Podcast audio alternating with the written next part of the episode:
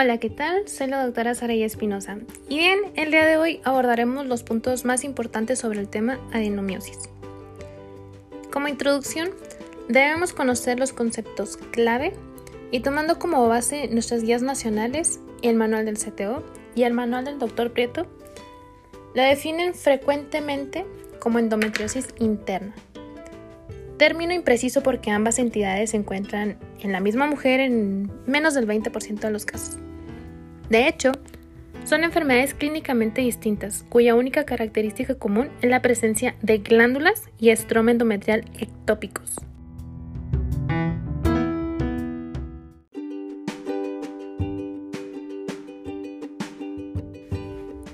Entonces aquí, por ejemplo, nos puede llegar una paciente femenina, obviamente, de 38 años de edad, cursando con una dismenorrea incapacitante, menorragia e infertilidad primaria a dos años de evolución, Cuenta con ultrasonido pélvico que muestra pequeñas islas ecogénicas de tejido endometrial heterotópico rodeado por músculo liso hipoecoico. Entonces, el endometrio ectópico aquí lo que hace es inducir una hipertrofia e hiperplasia del miometrio circundante. La enfermedad abarca desde la presencia endometrial microscópica hasta la presencia de nódulos macroscópicos, o mejor conocidos como adenomiomas. En algunas series la prevalencia en mujeres es de hasta 20% y es más común en mujeres multíparas y con historia de cirugía uterina previa. Existen dos teorías principales de la patogenia de la adenomiosis. La primera es la invaginación del endometrio y la segunda de origen de restos de los conductos de Müller. Sin embargo, la fisiopatología de la enfermedad aún no está dilucidada aunque diferentes hormonas se han visto implicadas, como los estrógenos, progesterona, prolactina y hormona folículo estimulante. La adenomiosis al microscopio suele mostrar tejido endometrial funcional dentro del miometrio con focos de quistes hemorrágicos dentro de la pared uterina.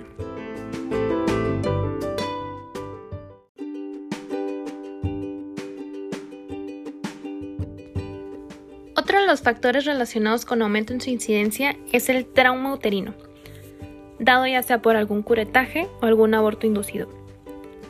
La patogenia, como les comentaba, se sigue desconociendo, pero se teoriza la asociación con la disrupción de la barrera entre el endometrio y el miometrio. La entidad es común y puede encontrarse en 60% de los especímenes de histerectomía de mujeres al final de la vida reproductiva.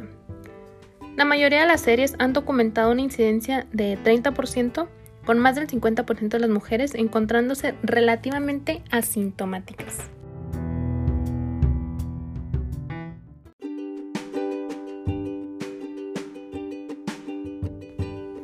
Las manifestaciones clínicas pueden incluir a la menorragia y la dismenorrea, aunque su espectro de presentación ha hecho difícil la asociación clara con la adenomiosis. Las formas sintomáticas suelen presentarse a los 35 a 50 años, con una intensidad proporcional a la profundidad de la penetración y el volumen total de tejido endometrial en el miometrio. Ocasionalmente se ha reportado dispareunia de localización en la línea media y profunda en la pelvis. Al examen físico puede revelar el crecimiento uterino similar al atribuible a un embarazo de 14 semanas pudiendo encontrarse globular y sensible, inmediatamente antes y durante la menstruación. Frecuentemente el diagnóstico clínico es impreciso. Sin embargo, nos podemos apoyar del uso del ultrasonido, que tiene la capacidad de discriminación entre la adenomiosis difusa y la presencia de leiomiomas. En cambio, la resonancia magnética está particularmente la secuencia ponderada en T2, tiene una precisión diagnóstica moderadamente superior al ultrasonido transvaginal.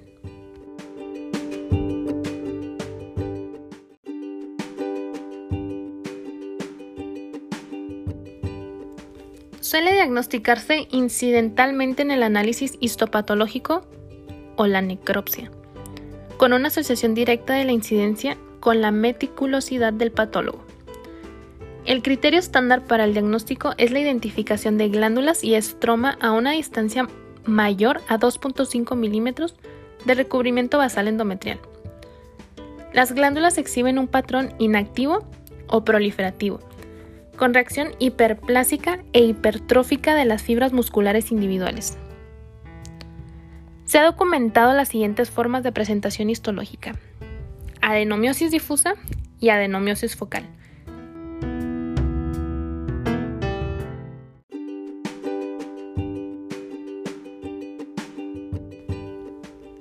Adenomiosis difusa.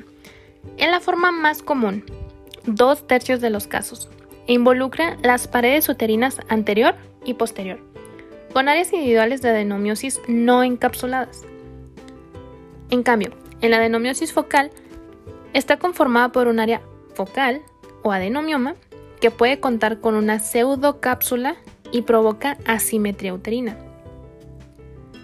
No se cuenta con un tratamiento satisfactoriamente avalado, sin embargo se ha empleado agonistas de la hormona liberadora de gonadotropinas, progestinas, dispositivos intrauterinos liberadores de progesterona, hormonas cíclicas e inhibidores de la síntesis de prostaglandinas. En el ámbito quirúrgico, la histerectomía es el tratamiento definitivo para las pacientes con paridad satisfecha. Las pacientes con adenomiosis que inician una gestación tienen un riesgo mayor de complicaciones gestacionales como el trabajo de parto prematuro, peso natal bajo y ruptura membranal prematura.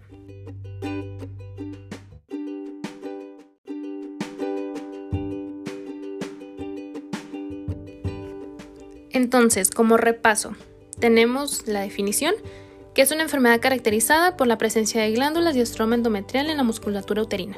Ok, hasta ahí. Cuadro clínico. Un tercio de las mujeres con adenomiosis no presentan sintomatología, mientras que el resto presentará los síntomas cardinales de la enfermedad que son la hipermenorrea y dismenorrea.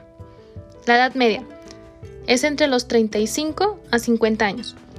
Otros síntomas importantes, ciclos menstruales irregulares, dispareunia, dolor pélvico crónico, generalmente antes del periodo menstrual,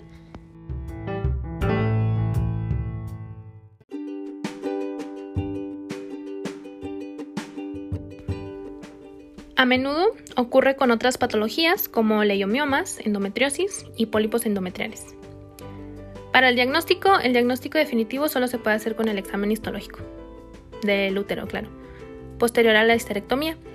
El diagnóstico preoperatorio se va a realizar con los hallazgos clínicos y métodos de imagen, como les había comentado, el ultrasonido transvaginal.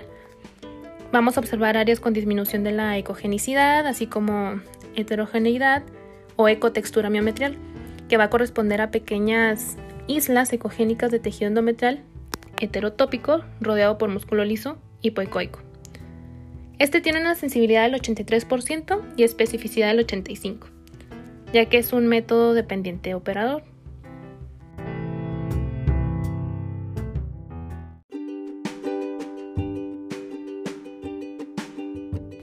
La imagen por resonancia magnética, esta pues es la mejor técnica, se observan áreas hiperintensas y engrosamiento de la zona de transición en secuencia T2.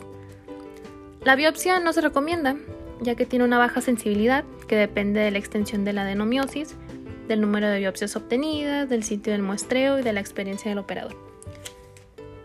Y bueno, pasando al diagnóstico diferencial, el primer diagnóstico diferencial ah, que tenemos que considerar es el embarazo ya que puede confundirse con un útero alargado, con sangrado uterino normal. Otros diagnósticos serían leiomiomas, pólipos uterinos, endometriosis, quistes ováricos, adhesiones pélvicas, carcinoma endometrial, hipertrofia muscular y enfermedad inflamatoria pélvica.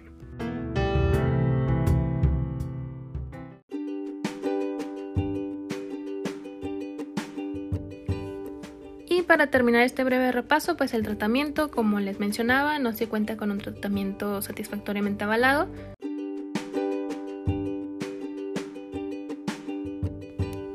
Sin embargo, el único tratamiento garantizado para la adenomiosis es la histerectomía total, puesto que la enfermedad está confinada al útero y la manipulación hormonal con progestágenos, incluyendo el DIU, liberador de levonorgestrel, análogos de la hormona liberadora de gonadotropina, inhibidores de la aromatasa, pueden ser eficaces, pero para reducir la menorragia y la dismenorrea. Los anticonceptivos de estrógeno y progestina se usan con frecuencia como tratamiento primario, pero para la dismenorrea. pero no se conoce su eficacia específica para la adenomiosis.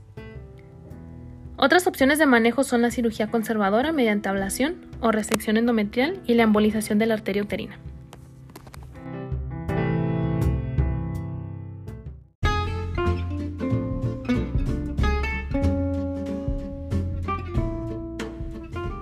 A modo de repaso así súper breve, tres preguntas que podrían hacerles, por ejemplo, en la guardia. Número uno, se considera el factor de riesgo más importante para la adenomiosis.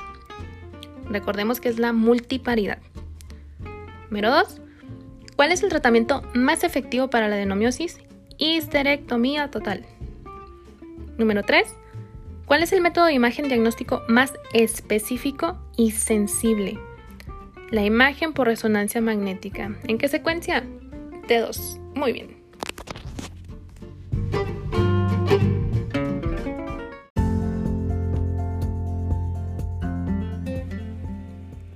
Con esto daríamos por terminada nuestra revisión del tema. Espero les sea de mucha ayuda. Recordemos que donde quiera que se ama el arte de la medicina, se ama también a la humanidad. Platón. Nos vemos en el siguiente episodio.